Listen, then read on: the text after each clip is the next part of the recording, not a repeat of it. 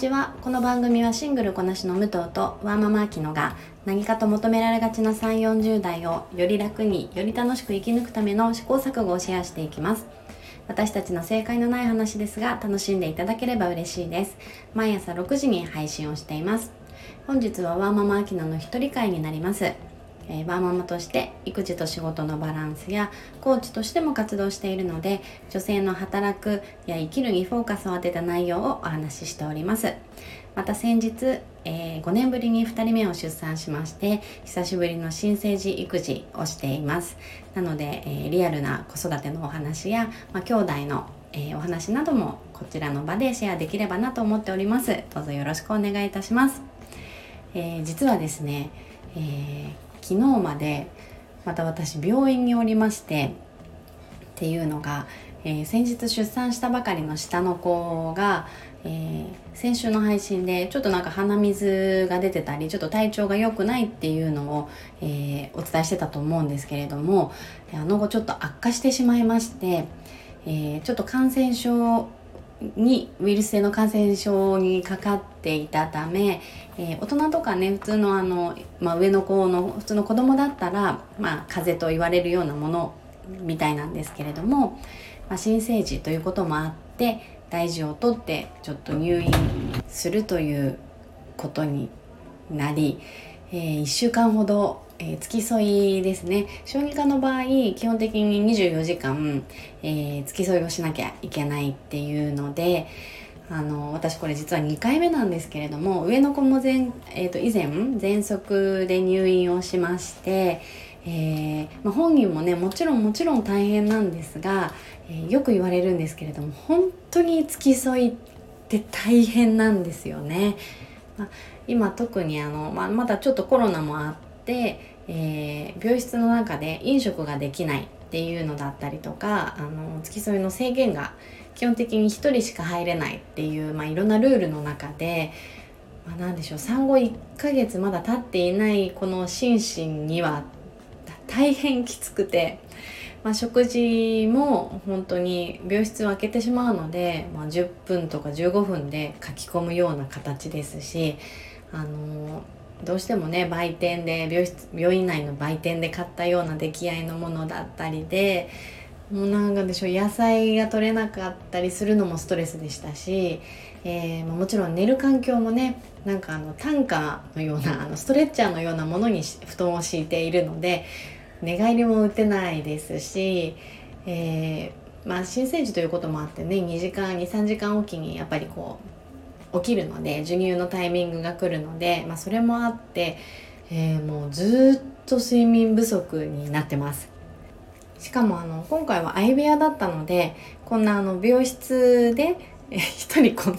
話してるとちょっとおかしい人と思われてしまうかなと思いさすがに収録もできず、えー、ちょっと穴開けてしまうかなとヒヤヒヤしたんですが、まあ、無事に本日、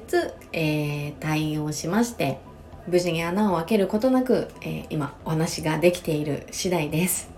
先日からもお話ししているように上の子がねやっぱりちょっとパパママと離れ離れで不安定なタイミングでまた1週間またママがいないっていう状態だったのでなんでしょう、まあ、家の中もごちゃごちゃしてますし、えー、ちょっと家族も気持ち的にすごくごちゃごちゃしてるので ここからいろいろ整えていきたいなと思っています。ちょっと前置きが長くなってしまったんですが、えー、昨日の武藤の回でもお話ししていたように、えー、夏にしたい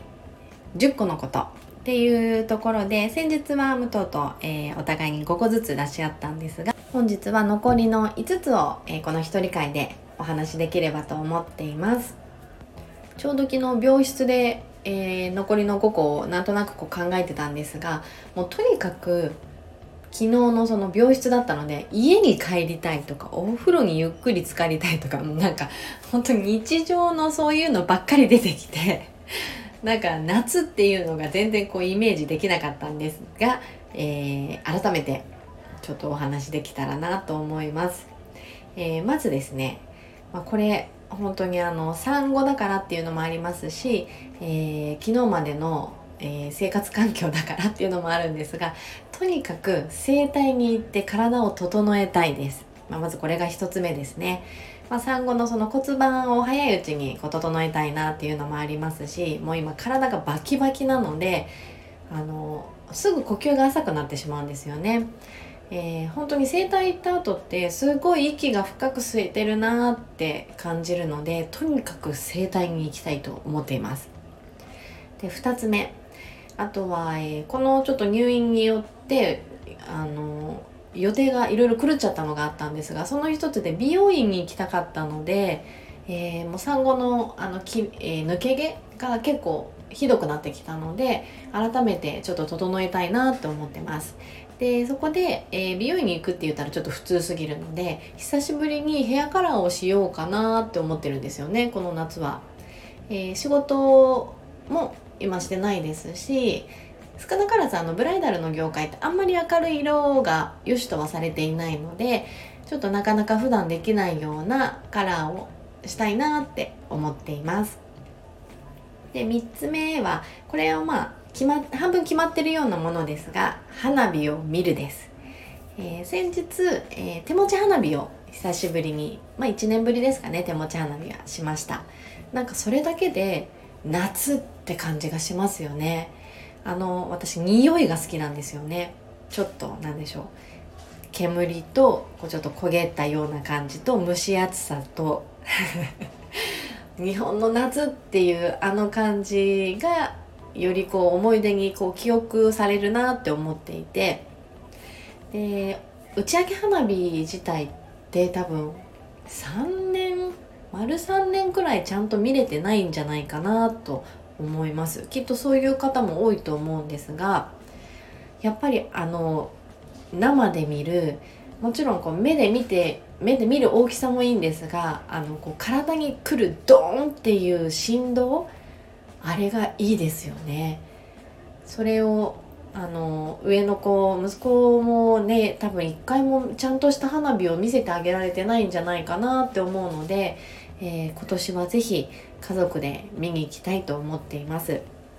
次は4つ目は美味しい味ま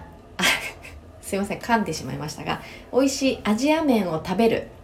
これ最初作るにしてたんですけどあのやっぱりアジア麺にはパクチーが欠かせないと思うんですがうちの家族でパクチー食べるのは私だけなので買ってしまうと連日パクチーづいてしまうのでちょっとハードルを低く、えー、お店でもいいのでアジアのこう麺を食べたいって思ってます。あのこの夏の時期、まあ、そうめん特集とか雑誌を見てるとあの出てくると思うんですがそれとなんかそうめんとアジアってそうめんというか麺レシピとアジアってすごい相性が良くてこう見栄えもいいですよね。雑誌見ててすごく目に留まることが多かったのでちょっと韓国系でもいいですしタイ系でもいいですしあのちょっとスパイスの効いてパクチーもいっぱい乗ったアジア麺がとにかく今無償に食べたいです。これ やりたいことってなんかすぐ叶いそうな気がしますがいくつかこう食べ比べたいなって思います。で最後これ前半と含めて10個目ですね、えー、2023年下半期の占いをチェックするです。えー、以前は私あのしいたけ占いさんを好きでよく見てたんですがあの防具でね連載が終了してしまって検索したら見れるんですかね？すいません。そこをちゃんとせずに今喋ってしまっているんですが、まあ、あのゲッターズさんとかねあのいろんな方が今下半期っていうので出していると思います。それをつい忘れてしまうんですが、えー、まあ、月別とかでチェックをして一応この月は7月はこういう月だよとかこう手帳に書き込む作業が結構好きで、えー、ちょっとあの6月の後半から今日までバタバタしてしまってそれが全然できていないので、えー、2023年の後半の計画を立てながらその占いを見ながらちょっとイメージしたいなと思っています。私そんなにそんなにあの占い行くほどはあの真剣ではないんですが、えー、そういうのは見るのは好きで、えー、あこういう年になるのかなと、まあ、多少の指針になるイメージで、え、参考にさせてもらっています。夏にしたい、えー、全部で10個のこと今日は、えー、後半の午後お話しさせていただきましたが、まあ、まず整体に行くあとはヘアサロンで久しぶりにカラーをするあと花火を打ち上げ花火を実際に見に行く美味しいアジア麺を食べる、えー、下半期の占いをチェックするというのを、えー、今日こちらの場でシェアさせていただきました、えー、ちょうど今日あの七夕ですよね。であの上の子の保育園にもあの入り口のところに笹にねみんなの願い事が書いてあっていいですよねその頃の願い事って。ちなみに息子はポケモンの世界に行きたいっていうのを書いてました。だか私が私と武藤が言ったようなのはタスクとかすごい現実的な内容もあったりしますがその頃って本当に願い事っていう感じであの見ててとても微笑ましい気持ちになってます。であとは今日あの実は息子のお泊まり保育なので夜帰ってこないんですよね。ちょっと寂しい気もしますが、まあ、久しぶりになんかのんびり過ごせるのかなとも思いつつただただゆっくり休みたいというここもまた現実的なところですね この番組はスタンド FM はじめ各各種ポッドキャストで配信しています。ハッシュタグ、正解のない話でつぶやいていただきましたら、私たちがいいねを押しに行きます。皆さんのフォローやご意見いただけますと大変励みになりますのでお待ちしております。ではまた次回、失礼いたします。